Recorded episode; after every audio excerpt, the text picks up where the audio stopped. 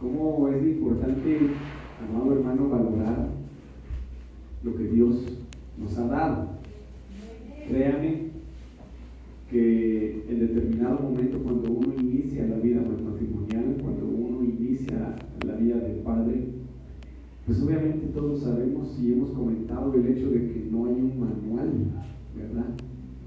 No hay un instructivo que le enseña a uno en primer lugar a cómo ser esposo, cómo ser esposa, a cómo ser un padre, a cómo ser un buen padre o cómo poder administrar esa figura paternal en la vida de los hijos.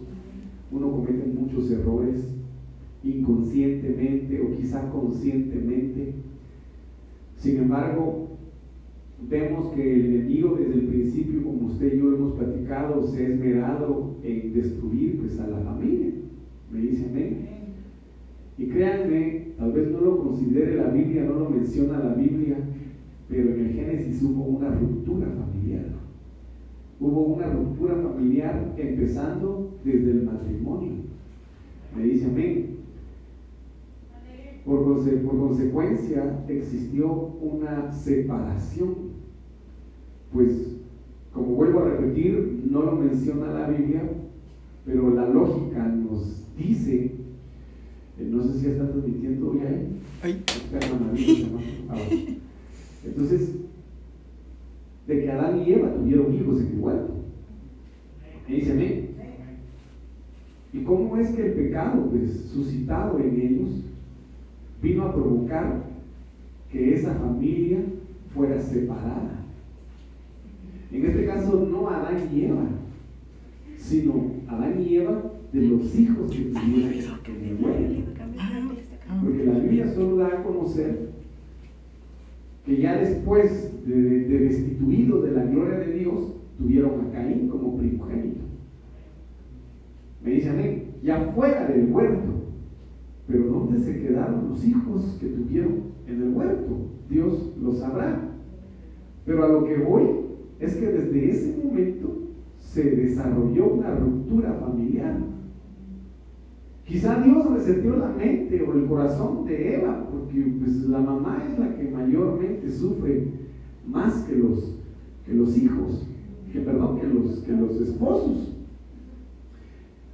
Entonces, vemos de una manera impresionante, mis amados hermanos, uh, cómo el enemigo se ha empeñado desde el principio a crear ese tipo de rupturas dentro de la familia. No se quedó quieto el enemigo y tomó el corazón de Caín. E impresionantemente dentro de esa familia surgió un conflicto muy fuerte entre hermanos al, punto, perdón, de matar Caín a su hermano Abel. Qué impresión la de Adán, qué impresión la de Eva, eh, de ver o saber, también de ver a su hijo, pues, pues no sé de qué manera la Biblia dice que agarró una piedra, ¿verdad? Y lo mató. Solo imaginemos la magnitud de la piedra y cómo pudieron haber encontrado a su hijo Abel. Y bueno, pues vamos en el transcurrir de la Biblia y puede que de los ejemplos que yo le, comento, de los que recuerdo, haya más. Pero vemos de igual manera cómo la familia de, ¿cómo se llama? De Jacob fue afectada también. Con José, un divisionismo tremendo al, punto también de querer matar a José. Pero al final Dios en su misericordia lo preservó. Pero llegaron a tener un tremendo odio entre su hermano. Vemos cómo la maldad en la mayoría de los hermanos de José era muy, muy mucha, ¿verdad? Y bueno, no solamente lo vemos ahí, vemos también lamentablemente cómo se da un descuido, amado hermano, en la casa de, de, ¿cómo se llama? De, de Isaí. Pues ciertamente la Biblia dice de que David era hijo ilegítimo de Isaí. Por eso es de que Isaí no lo reconoció como su hijo a la hora de que Samuel los mandó a llamar. También una división impresionante. Vemos también un descuido en los hijos de Elí, y eso lo hemos platicado. Impresionantemente, un sacerdote eh, permitió pues que sus hijos fueran devorados por el, por el enemigo, ¿verdad? por el adversario. pues fallecieron. Asimismo vemos un descuido, supongo yo, veámoslo desde el punto de vista maternal, porque la Biblia es clara, ¿verdad? No, no da a conocer al varón. Porque como recuérdense que antes la costumbre era puramente machista, la mujer era la dedicada a criar a los hijos, a formarlos. Y por eso la Biblia dice vergüenza de la madre, de la madre, no dice de los papás, sino de la madre. Es el hijo consentido. Vergüenza de la madre. Es el hijo consentido. No cabe duda de que este tipo de escenario se manejó en la familia de Job, perdón, sí, de Job. Pues la que pecó al final en medio de la prueba fue la esposa de Job. Y Job en medio de su temor, cuando sus hijos se reunían para tener fiestas y para tener todo ese tipo de circunstancias, decía, no sea que mis hijos hayan blasfemado en contra del Señor en sus pensamientos y levantaba sacrificios para que sus hijos fueran redimidos. Sin embargo, Dios viene y sopesa. Sopesa los escenarios, sopesa las familias, escudriña, hermano, las mentes. Y vemos el ejemplo de Abraham, si hubiese un justo, tú destruirías a todo Sodoma. Y el Señor dijo, no, por un justo no destruiría yo a Sodoma. Sin embargo, en el caso de la familia de Job, el único justo era Job. Y aunque pasó por el proceso de prueba, no murió. Y eso, es tremendo. Y el mayor trato que pudo haber tenido la mujer fue la pérdida de sus hijos. Y la gran humillación que ella vivió, porque una versión dice de que iba de casa en casa pidiendo trabajo, ¿verdad? Y fue deshonrada después de que había sido una mujer próspera. Pero no cabe duda de que el consentimiento de la mamá influyó en la actitud de los hijos. Y podemos ver muchos más ejemplos quizá que la Biblia nos pueda manifestar, mis amados hermanos, como la casa de David de igual manera, asesinato entre hermanos, violación entre hermanos, ¿verdad? Rebelión de los hijos, impresionante, hermano. Entonces, es necesario que nosotros como padres seamos como el Señor en el Salmo 91, que seamos como la gallina que rodea a sus hijos y trata la manera de que con su abrigo los pueda llenar y satisfacer en todos los ámbitos y áreas de su vida. Porque recordemos que, mm, y entendemos, y nos cuesta entender, y nos cuesta madurar, y muchas veces es una cuestión complicada, porque necesitamos llenar en ellos no solamente la cuestión eh, de amor, sino también necesitamos llenar en ellos la cuestión, eh, ¿cómo le dijera yo? De emociones en cuanto a jugar con ellos, en cuanto a bromear con ellos, y también está la cuestión eh, de los estudios. sí, por supuesto. La inteligencia emocional y la inteligencia, a, la inteligencia inteligencia, el coeficiente intelectual, que para los padres que trabajamos es un poquito complicado. A veces yo le digo al Señor y le abro mi corazón, señores, es un poquito especial el llamado que tú nos haces como ministros tuyos, porque hasta el día que el Señor me diga, realmente deja de trabajar, voy a tener que hacerlo para dedicarme de lleno a su obra. Pero le digo yo al Señor, es muy complicado tener responsabilidad en el trabajo, tener responsabilidad como hijo, tener responsabilidad como esposo, tener responsabilidad como papá y tener responsabilidad como pastor. Y es una exigencia impresionante, hermanos, que a veces uno siente que la cabeza ya no le da una. ¿Y sabe qué? A veces uno no dice nada, porque son pláticas que uno tiene con el Señor.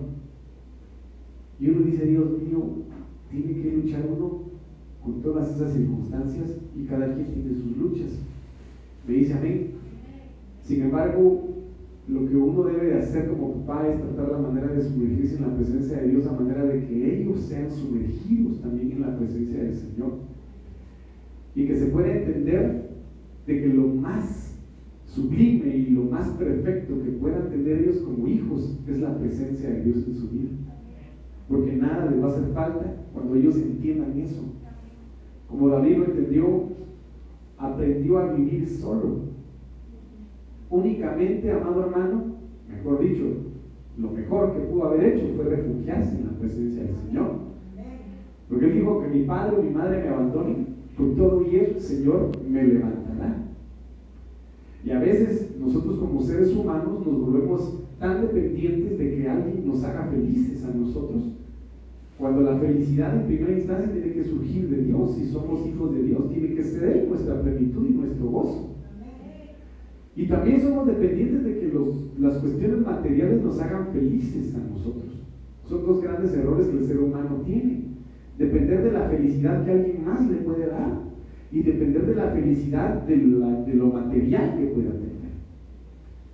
Entonces, en ese sentido, nosotros como, como de hogar tenemos que propiciar ese descanso, ese reposo en nuestros propios hogares para que nuestros hijos crezcan también, porque ellos son como la luz de la aurora. Nuestros hijos, a veces nosotros nos ponemos a pensar en nuestras propias vidas. Y yo quiero brillar como la luz de la aurora y qué bendición que sea así. Pero tenemos que propiciar también que ellos brillen como la luz de la aurora. Entonces, en ese sentido, vimos, usted se recordará, en el libro de Éxodo capítulo 6, versículo 14. En cuanto a la casa paterna de Rubén, imagínense, son 12. Tendríamos que ver el nombre de los, de los hijos de los 12. Pero aquí habla de Rubén. Y vemos y vimos de que Rubén significa la visión del hijo. Entonces platicábamos en relación a que los hogares, en primer lugar como papás, tenemos que pedirle a Dios que nos dé esa visión. Me dice amén. Para poder administrar el hogar que Dios nos ha dado de la mejor manera. Y aquí habla en relación a los nombres. Y el primer nombre o el primogénito de Rubén, amado hermano, eh, era Hanok. ¿Verdad? Y cuando vamos aquí en Hanok, del hebreo 2596, Hanak, platicábamos, y esto es algo muy importante que quiero resaltar es disciplinar, es adiestrar, es dedicar, es instruir, pero todo esto nos lleva a otro significado que es fiel. Hay una serie de vez en cuando miro, hermano, que se llama Malcolm. Es muy chistosa la serie, ¿verdad? ¿La viste? ¿No la vieron? ¿Sí? Pero fíjense ustedes de que es la familia de qué? Seis personas, ¿verdad? En donde son tremendos los niños. Son tremendos, pero son peor que Daniel el travieso. Al punto de que al más grande lo tuvieron que enviar a la escuela militar para que pudieran enderezarlo. Pero el director de la escuela militar, ni él pudo enderezarlo. Y con el pasar del tiempo, el muchacho, de forma inconsciente, fue asimilando todas las correcciones que sus padres le daban. Y cuando ya estuvo casado y tuvo un trabajo, en ese trabajo donde él estuvo, que es en el último donde está, logró ser el, trabajador que pudo levantar el negocio de los que lo contrataron y resultó siendo un buen muchacho. Entonces hay un episodio que me gustó mucho porque llamó este, este, este patojo a su mamá y le dijo que le agradecía por todo lo que ella había hecho por él, porque la mamá luchando con él, con él, con él, gritos aquí, gritos allá, terrible. Pero vamos al hecho, mis amados hermanos, uh, de que cuando nosotros nos dejamos llevar por el sentimentalismo, algunos padres pues tienen la bendición de que pues sus hijos fueran muy entendidos, fueron muy entendidos y que solo al hablarles entendían y hacían caso, pero hay otros que no. Y algunos Nos tocó esa versión de que no. Y créanme, a uno, a mí me ha dolido, me ha dolido mucho. Y yo no soy de los que, de los que corrijo como mi papá, porque mi papá lo agarraba a uno y no lo soltaba a uno. Lo agarraba a uno, hermano, hasta que él se sentía cansado o se sentía satisfecho, dejaba de zarandearlo a uno. Sí, era una situación tremenda. En cambio yo solo agarro un cinchazo, le doy y ya. Pero bien dado. y me duele. No crea que a mí el momento, hermano, que me agrada, a mí me duele pegarles y corregir a mis hijos. Pero yo no, yo como papá, tengo que disciplinarlos para que ellos el día de mañana sean fieles a lo que Dios quiere hacer con ellos. Porque la corrección nos lleva a la fidelidad. Porque la fidelidad es sinónimo de digno de confianza. ¿Está conmigo? Entonces vengo yo y los disciplino. Tengo que disciplinarlos. Mira a mi mamá que yo le doy cuero, o mi papá, no les pegues. O la tía, no les pegues, no les pegues, no les pegues. O a veces la mamá, que las mamás son más sentimentalistas, ¿verdad? Pero hermano, cuando hay que corregir, hay que corregir. Y tenemos que tener este aspecto en nuestra casa. En nuestros hogares tiene que persistir cuando es necesario, por supuesto, disciplinar. Porque el disciplinar, dice la Biblia, instruye al niño y usted vaya y busque el, el significado de instrucción. Implica corrección y disciplina. Instruye al niño. Cuando fuere viejo, no se apartará de ella. Y la Biblia dice, árbol que crece torcido, nunca endereza su rama. ¿Pero por qué? ¿Por qué creció torcido? Porque no hubo quien lo corrigiera, quien lo enderezara. Y después surgen los lamentos. ¿Por qué yo permití que fuera así mi hijo? ¿Por qué yo permití que mi hijo me levantara la voz? ¿Por qué yo permití que mi hijo me pegara en la cara cuando era chiquito? Miren qué tremendo es esto. Si no se paran esas cosas de pequeños, ay, hermano. Entonces miren lo que dice aquí en Apocalipsis 2.10. No temas lo que estás por sufrir, he aquí el diablo echará a algunos de vosotros en la cárcel para que seáis probados. Y tendréis tribulación por 10 días, pero ¿qué dice acá? Sé fiel. Sé fiel en medio de la disciplina. Porque aunque parezca duro de leer, algunos de vosotros estaréis en cárceles. Este proceso de disciplina viene a provocar en el Hijo de Dios un adiestramiento en lo espiritual. Viene a provocar en el cristiano, en el Hijo de Dios, una, una, consagración que lo viene a dedicar al Señor. Por lo tanto, el que, el que está en medio del proceso con nosotros, en medio de la disciplina con nosotros, es el Espíritu Santo. ¿Sí? Porque es la misión del Espíritu Santo consolar. ¿Sí? Entonces, ¿qué es lo que hace el Espíritu Santo? Es instruirnos. A manera de que nosotros lleguemos a ser capaces de ser fieles delante del Señor.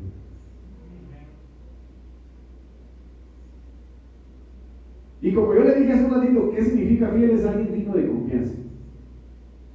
Y un, y un ejemplo que yo le mencioné a usted una vez y en determinado momento, hermano, son los guardias, eh, son los soldados de la Guardia Real allá en, en Inglaterra.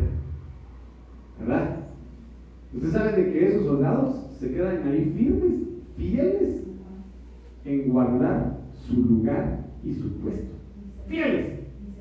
Aunque esté cayendo nieve, aunque esté lloviendo, aunque esté relampagueando, ellos se quedan firmes y no se mueven. Y los hijos de Dios, aunque estemos pasando por procesos de disciplina, aunque estemos pasando, hermano, por el agarre y nos estén pisoteando y sacándonos el aceite o el vino, tenemos que permanecer fieles. Y eso es lo que debemos enseñarles a nuestros hijos.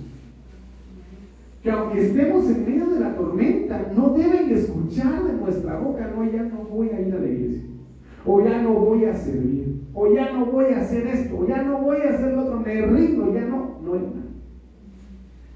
Eso no tiene que existir en nosotros como hijos de Dios. Y obviamente para los que también van a ser papás, por lo menos hubieran dicho amén los que quieren decir.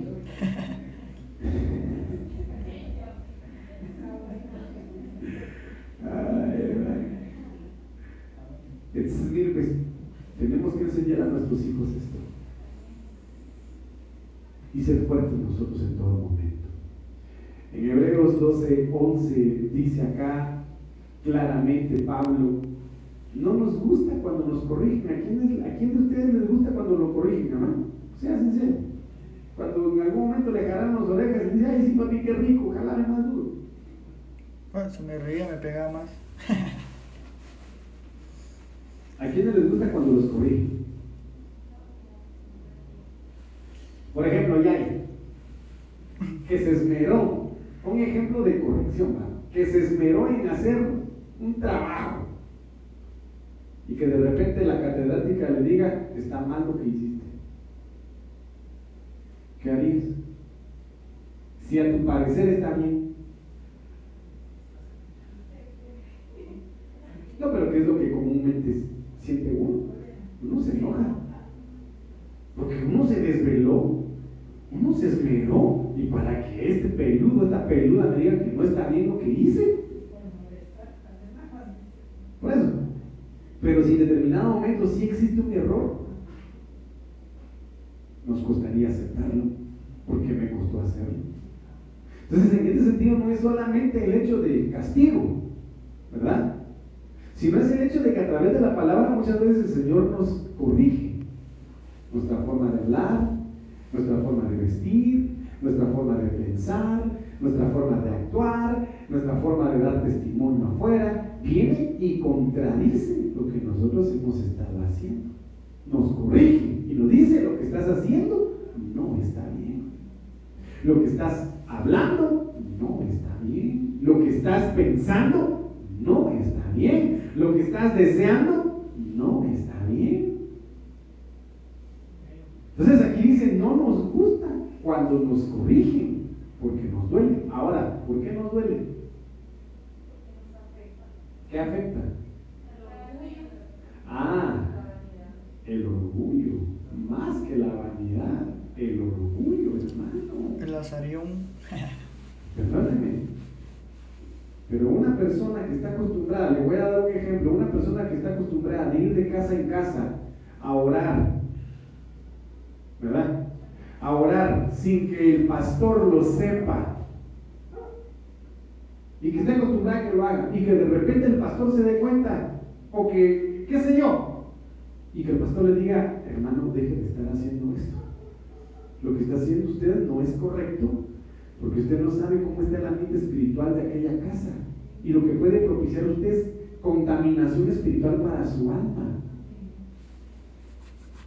¿Qué es lo que va a sentir esa persona? Si es madura, va a obedecer y va a decir, el pastor, muy bien, ya no lo voy a hacer y no lo hace. Pero la persona que es inmadura se enoja, se enoja. No solo se enoja, sino que lo sigue haciendo. Entonces viene y toca el orgullo, ¿verdad? Dicen, no nos gusta cuando nos corrigen porque nos duele. Pero luego de haber sido corregidos, esto es para los que han sido maduros, da buenos resultados. Entonces nos llenamos de paz y empezamos a vivir como debe de ser. ¡Qué tremendo es esto!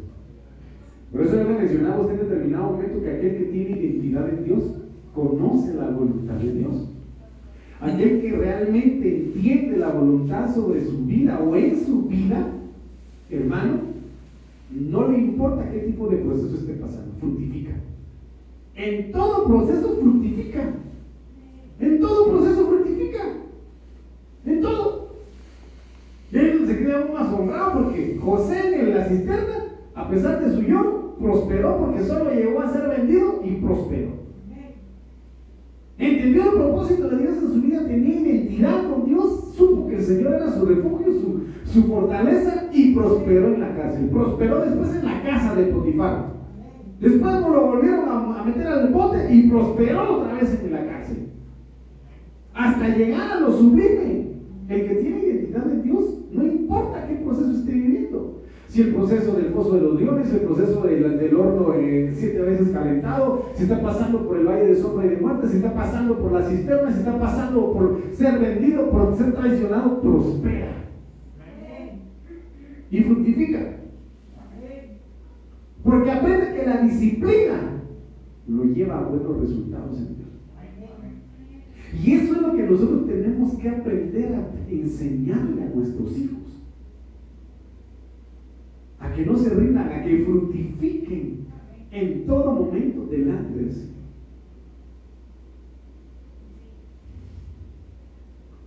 Pero a veces nos cuesta. Es que este oro está muy caliente, Señor, yo no Me dice amén. Entonces mire Hebreos 12:5. Son hijos de Dios,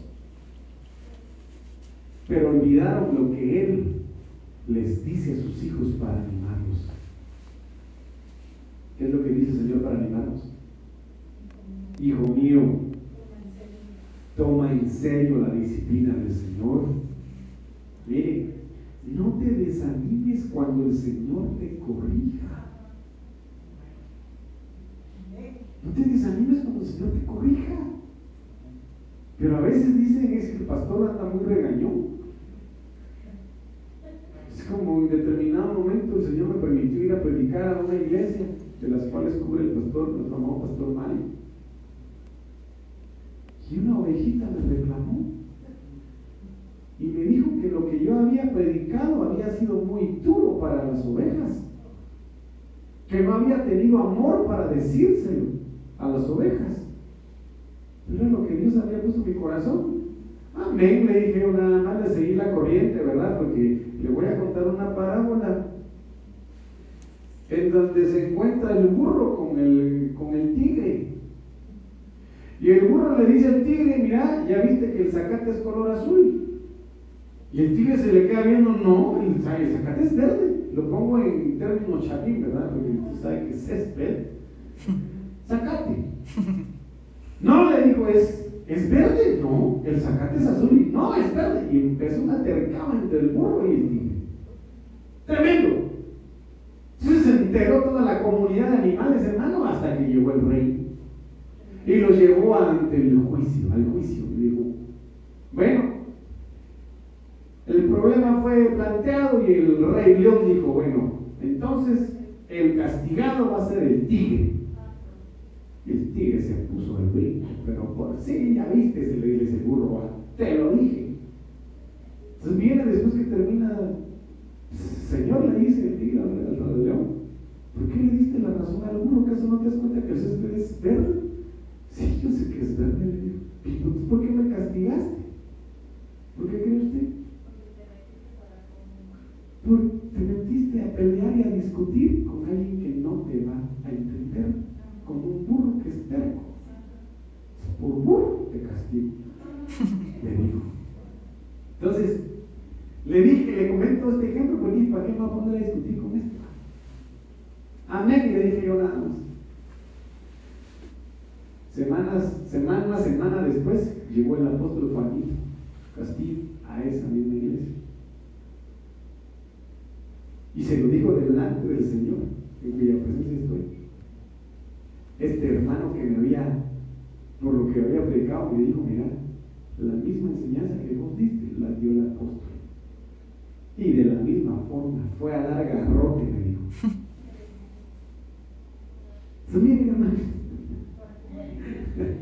Hijo mío, toma en serio la disciplina del Señor. No te desanimes cuando el Señor te corrija. Si en determinado momento la palabra resulta siendo como garrote, no te desanimes. El Señor sabe por qué. El Señor sabe por qué. sabe por qué. Pero no, no te desanimes si el pastor te dice algo. No te desanimes si el pastor te exige algo. No te desanimes. Porque es parte de la disciplina, es parte del adiestramiento, de la preparación que Dios tiene para nosotros. Entonces a mis hijos yo les digo, miren muchachos, yo los corrijo porque los amo mucho. Y no crean que me duele, me duele corregirlos, pero yo no quiero que ustedes sean malas personas. Yo no quiero que ustedes sean malas personas. Entonces, si el Señor ha propiciado ciertas circunstancias en nuestras vidas, pruebas en relación a la salud, pruebas en relación a lo económico, pruebas en relación a lo, conyugal, a lo familiar. El Señor nos está llamando, nos está disciplinando, nos está corrigiendo algo. El Señor desea interesar en esos aspectos de nuestra vida. Entonces no debemos desanimarnos. Desanimarse es desfallecer, desfallecer es debilitarse, debilitarse es desmayar. No desmayes, no desmayes, el Señor está corrigiendo. No desmayes, el Señor está, está disciplinando. No desmayes. Amén. Y eso se lo tenemos que dar a conocer a nuestros hijos. Se lo tenemos que dar a conocer a nuestros hijos. De que Dios es amor, pero también castiga, amado hermano, hasta la cuarta generación, dice la Biblia, de aquellos que aborrecen mi nombre.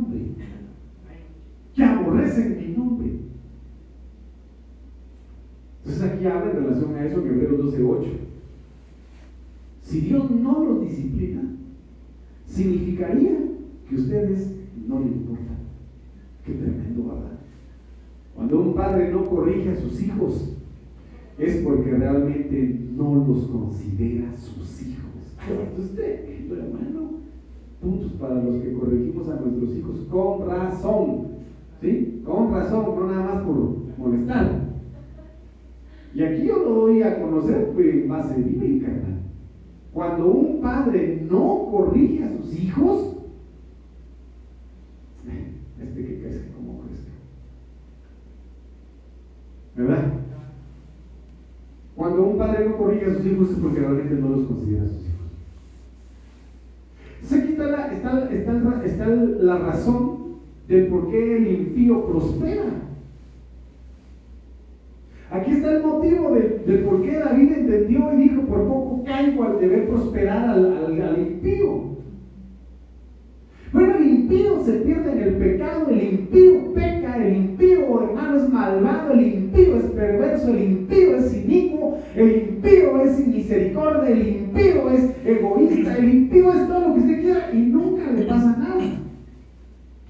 Y aquí está la respuesta. ¿Por qué? Porque no es hijo de Dios. Ah, porque no es hijo. Miren qué tremendo es esto. Y si usted solo porque la puntita del dedo la mete al infierno o al mundo, pues, y le cae una zaranda, porque Dios lo ama y porque usted es Aquí es donde se logra entender esa gran diferencia, porque yo estoy pasando día de bicicleta, Señor, y mírate ese hijo del diablo. Tiene carros de lujo, tiene mujeres de montón, tiene aquí, tiene todo, y me sonríe, y me, mira, me está yendo re bien, y mira cómo estás vos. La gran y abismal diferencia es que él es hijo del diablo y tú eres hijo de Dios. Ejemplo bíblico. Lázaro y el rico. El rico próspero. ¿Verdad? Vestido de púrpura. Manjares y pasaba frente a Lázaro el leproso con sus grandes anillos de oro y le pasaba así la cara. Mientras que el otro en podredumbre pero uno, aunque en la tierra próspero, y el otro mendigo, el alma de uno, hijo de perdición, y el otro, el alma del otro, hijo de Dios. ¿Quiénes levantaron a, a Lázaro cuando murió? Ángeles. ¿Y usted sabía de que hay una batalla entre ángeles y demonios por el alma de una persona cuando muere? Entonces, ángeles se llevaron el alma de Lázaro. Entonces, por lógica, ¿quiénes se llevaron el alma del rico? Demonio. mi hermano. Mi hermano. Si usted considera o el concepto diabólico humano que en la mente de muchos cristianos está, es que estoy mal, estoy pasando mal. Y todos esos mundanos están bien. La esperanza es esa. Eres hijo de Dios y tu alma no se va a perder. No se va a perder. Entonces, le importas al Señor si eres corregido. Le importas al Señor si estás siendo procesado. Así como nosotros, como papás, corregimos a nuestros hijos porque nos importan, porque los amamos. Así el Señor nos corrige. El que no es hijo dice, Señor, ven, que se pierda. Total, no es mi hijo.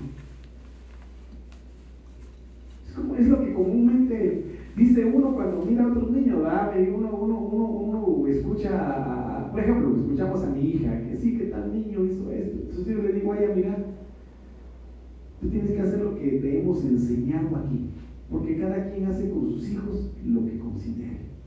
¿Qué quiere decir eso? Como no son mis hijos, no me importa. Y así dice el Señor. Si esto se pierde, que se pierdan. No son mis hijos. Pero el Señor mira a uno que tiene la sangre del cordero, que tiene la marca del Padre sobre su frente. Dice, no, este es mi hijo y este no se me va a perder. Si está marcado, predestinado, conocido del Señor desde antes de la creación, que te tira el lazo, hermano, y te jala. Pero si no, como Judas. Qué bendición, hermano. Entonces nuestros hijos deben entender de que en nuestra casa, en la casa paterna que Dios les ha permitido tener, aunque tengan corrección, es una corrección fundada en el amor para que no se pierdan. Porque créanme, es preferible ser corregido en casa ser atropellado en el mundo. Créame, a ser destruido en el mundo. Es preferible. Y yo le pido al Señor, mi hija ya tiene 10 años, Huguito tiene 13, 12, que cuando lleguen a esa etapa de transición de niñez a preadolescencia, sean llenos del Espíritu de Dios. Y que sea el Espíritu Santo que los gobierne porque hay una maldición que yo en el nombre de Jesús declaro revertida esta noche. Es que cuando pasan esa etapa, esa etapa es una etapa de rebeldía. Yo declaro que mis hijos no van a ser rebeldes. Yo declaro que mis hijos no van a ser envueltos por esa palabra de costumbre que dices que están en una etapa de rebeldía. Yo lo desecho en el nombre de Jesús. Y declaro que en esa etapa mis hijos serán aún más obedientes. Porque esa es la costumbre que dicen. Pero nuestros hijos no tienen que pasar por esa costumbre, aunque diga la ciencia lo contrario. Pero en el nombre de Jesús tienen que entenderlo. Me dice a mí. Es un libro que dice 2 Timoteo capítulo 2 versículo 2.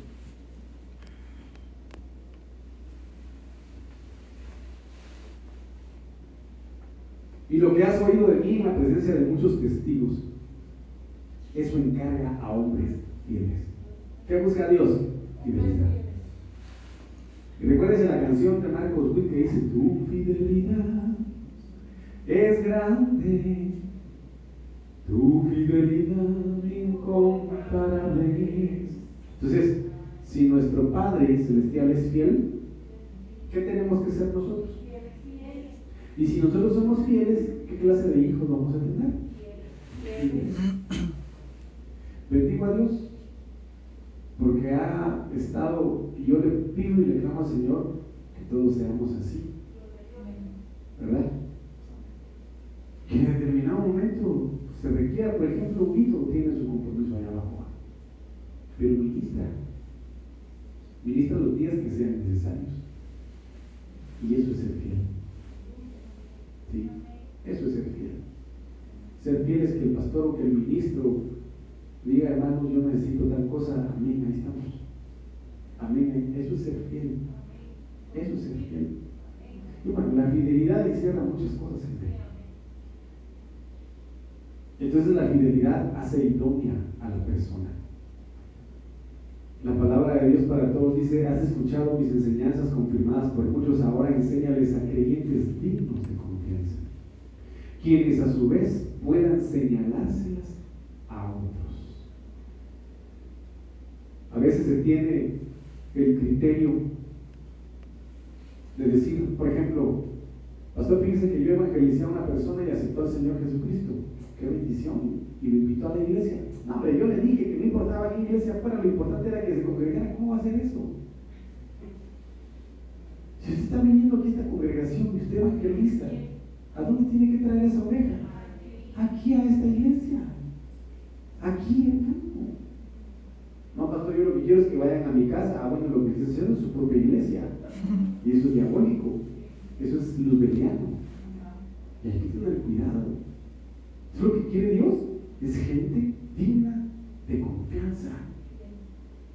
Digna de confianza. Esto es impresionante. ¿Me dice amén?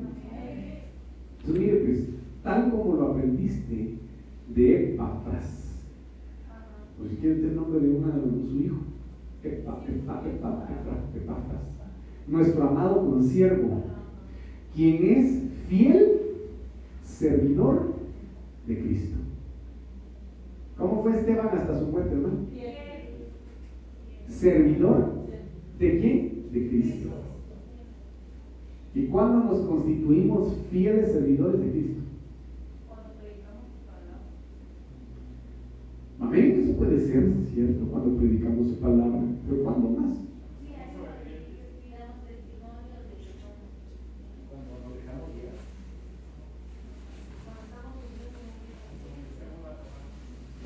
Y cuando recibe una pedrada, como Esteban, entonces ya cambia su respuesta, porque dice, tendría que ser así. ¿Ah? Imagínense de qué tamaño eran las piedras que le tiraban a Esteban.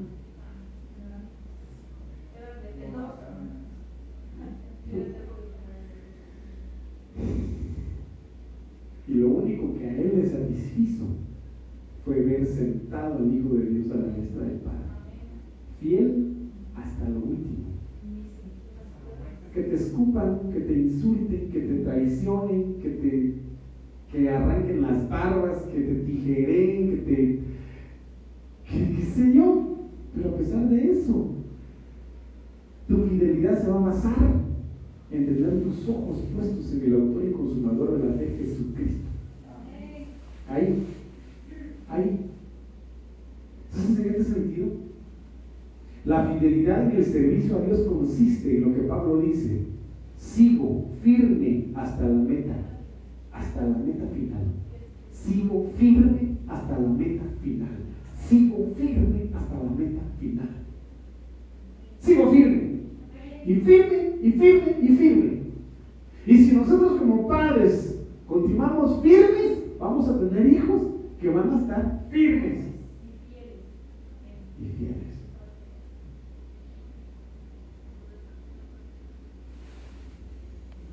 Y principios que podemos enseñarle a nuestros hijos desde pequeños para que sean fieles con Dios en todo sentido. Mira, tener para ofrendar, para que aprenda el principio eterno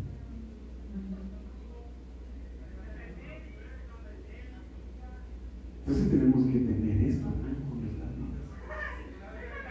¿Me, me dice amén?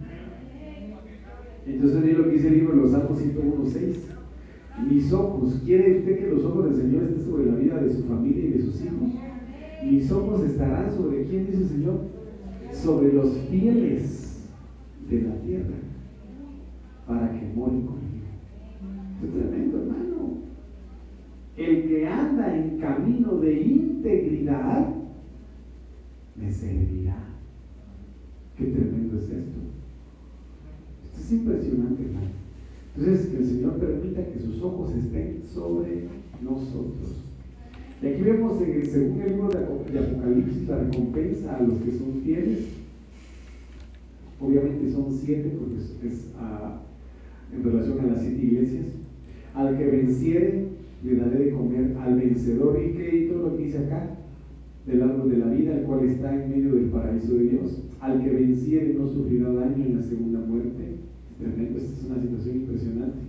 Habría, tendríamos que estudiar esto, hermano. Al que venciere daré a comer del maná escondido y le daré una piedrecita blanca y en la piedrecita escrito un nombre nuevo, el cual ninguno conoce sino aquel que lo recibe. El que venciere y guardare mis obras hasta el fin, yo le daré autoridad sobre las naciones y las regirá con barra de hierro con vara de hierro y serán quebradas como vaso de alfarero, como yo también la he recibido de mi Padre, y le daré la estrella de la mañana. Al que venciere. Al que venciere será vestido de vestiduras blancas y no borraré su nombre del libro de la vida. O sea que puede borrarse alguien del libro de la vida. Y confesaré su nombre delante de mi Padre y delante de sus ángeles. Honra al que venciere yo lo haré columna en el templo de mi Dios y nunca más saldrá de ahí. Escribiré sobre él el nombre de mi Dios y el nombre de la ciudad de mi Dios, la nueva Jerusalén, la cual desciende del cielo de mi Dios y mi nombre nuevo. Y por último, al que venciere le daré que, que se siente conmigo en mi trono, así como yo he vencido y me he sentado con mi Padre en su trono. Entonces aquí vemos siete niveles de vencedores, los cuales reciben diferentes galardones. ¿Me dice amén? Entonces, cada quien va a luchar, amado hermano, por conseguir estos galardones, pero es en base a la fidelidad. Vemos otro de los hijos de Rubén, que es Falú, del Hebreo 63-96, Falú y esto es precioso, hermano, porque significa maravilloso, significa apartar, diferencia, escoger, hacer separación. Y créanme, de que los, de los que no creen en el Señor, como lo platicamos el día de ayer en relación al don de lenguas, es necesario que la manifestación del Señor se refleje no solamente en nuestras vidas, sino en la vida de nuestros hijos. ¿Me dicen amén? Para que aquellos así como lo dice el libro de los Salmos, ¿verdad? Y digan las naciones cuán grandes cosas ha hecho Dios con estos. Cuán grandes cosas ha hecho Dios con estos. Y Dios lo que anhela es manifestar sus maravillas en nuestra familia y en nuestros hijos. A manera de que los que no conocen a Dios lo conozcan por medio de este aspecto. Sin embargo, entonces tenemos que nosotros hacer algo en nuestras casas, en nuestros hogares. Y lo dice Jeremías 33.3. Llámame a mí, que yo te responderé. Llámame a mí. Te mostraré secretos maravillosos e inimaginables que tú no conoces. Entonces, a veces lo que menos hacemos, mis amados hermanos, es llamar al Señor y confiar en Él. Y lo que tenemos que enseñar a nuestros hijos es aprender a refugiarse en el Señor. ¿Verdad? ¿Qué fue lo que le dijo Elías a Samuel cuando Samuel escuchó la voz del Señor? Cuando tú vuelvas a escucharlo, dime en él. Entonces le enseñó a tener comunión con el Padre. Nosotros tenemos que aprender a enseñarles a nuestros hijos a llamarlo a Él cada vez que lo necesiten. Me dicen, amén. En determinado momento hemos platicado con nuestros hijos y les decimos a ellos, ustedes están creciendo, va a llegar el momento en que no estemos con ustedes. Y el enemigo muchas veces va a querer pues, hacerlos caer. Pero recuerden que donde quiera que ustedes vayan, Dios los ve. Nosotros no los podemos ver, pero Dios los ve. Ustedes saben que hay una canción, cancioncita así, ¿verdad? Dios te ve, Dios te ve. Mira bien el camino donde vas. Dios te ve, Dios te ve. Entonces, eso tenemos que nosotros enseñarle a nuestros hijos. Y David dice, ¿a dónde me iré de tu presencia? ¿A dónde? Esto es interesante. ¿Verdad? ¿A los cielos? No, porque muchos adoran a los astros, adoran al sol, adoran a la luna.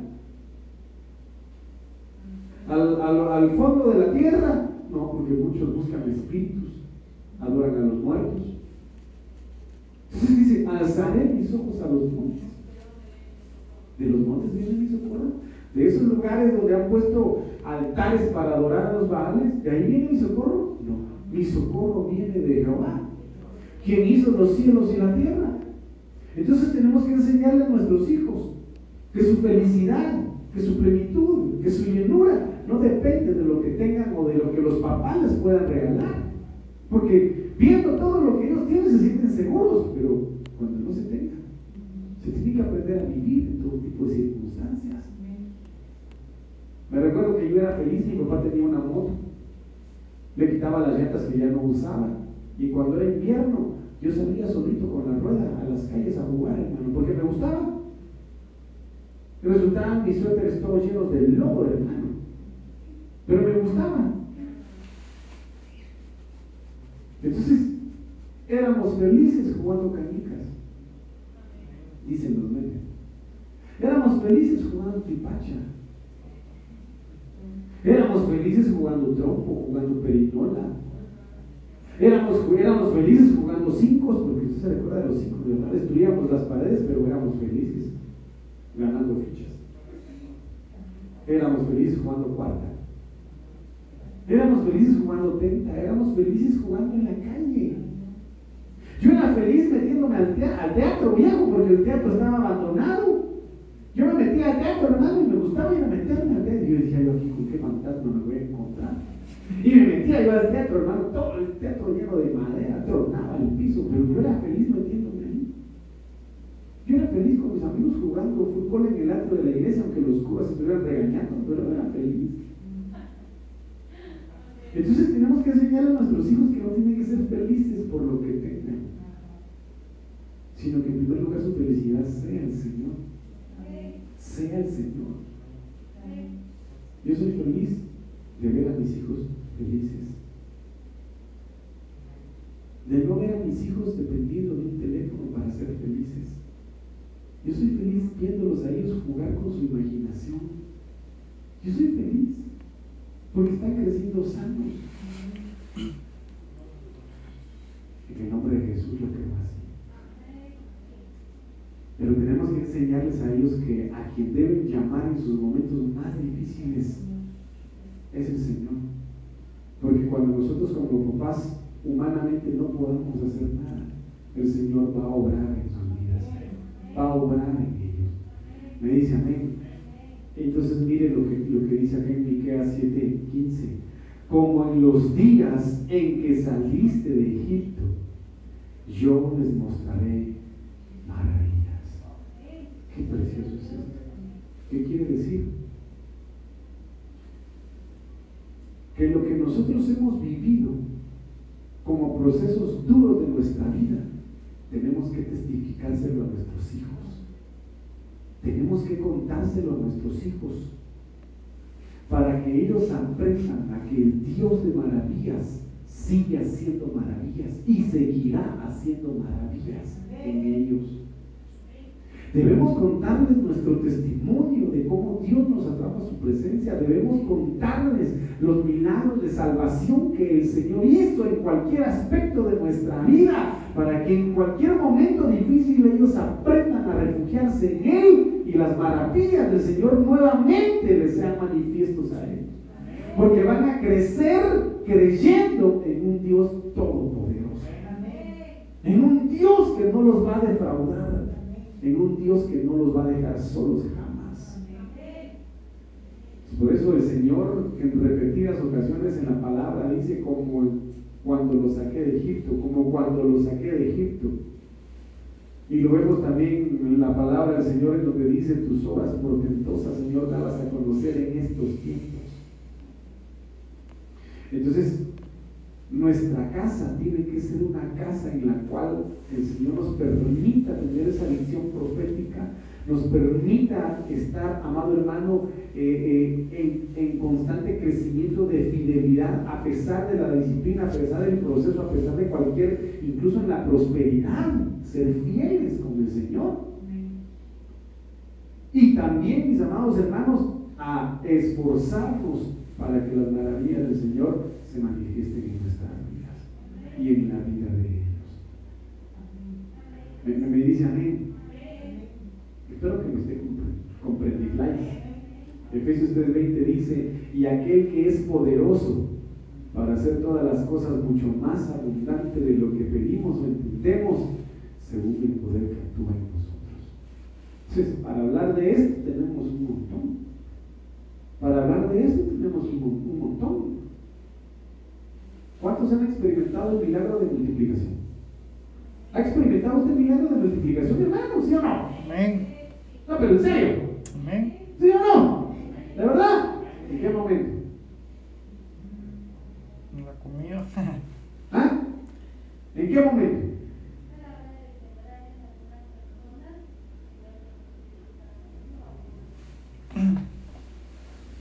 Pues esa es la, la ley de la siembra y la cosecha.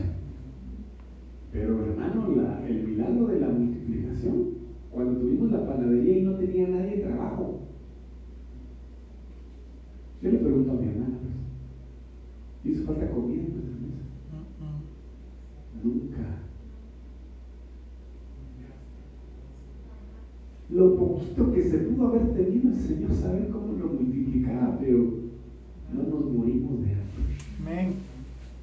Hasta que Dios dijo, terminó tu proceso y terminó tu prueba, empezó a levantar poco a poco, hasta terminar y cumplir la honra que prometió.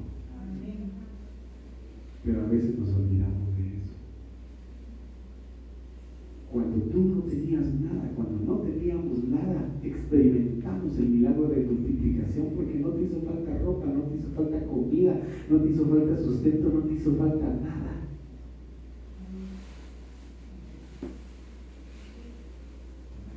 Para los que lo hemos visto. Para los que dicen, ay, qué vergüenza ir a la paca.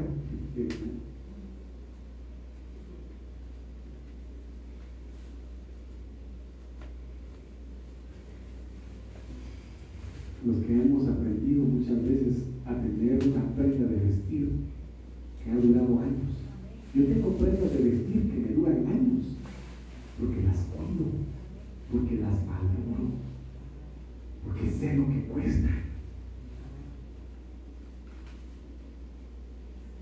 Y por eso le digo, los milagros que se dieron en Egipto se ven en nuestras vidas. Y hay que enseñarle a nuestros hijos que nuestro Dios es un Dios abundante, sobreabundante. Como David lo dijo, que me falte todo, Señor, menos tu presencia. Pero cuando estamos pasando el proceso, nos falta todo. ¿Qué tal? Está dura la situación. Pero lo que yo le quiero decir esta noche, mi amado hermano, es, como padres, como futuros padres, aprendamos a meternos con Dios. Aprendamos. Y valoremos lo que Dios nos ha dado, para que nuestros hijos lo valoren también. ¿Me dice amén? Y amén. Vamos a orar. Padre, en el nombre de Jesús, gracias te doy esta noche por tu misericordia, por tu fidelidad. Gracias Señor porque nos has hablado, yo sé que nos has hablado y nos has instruido de una manera maravillosa. Gracias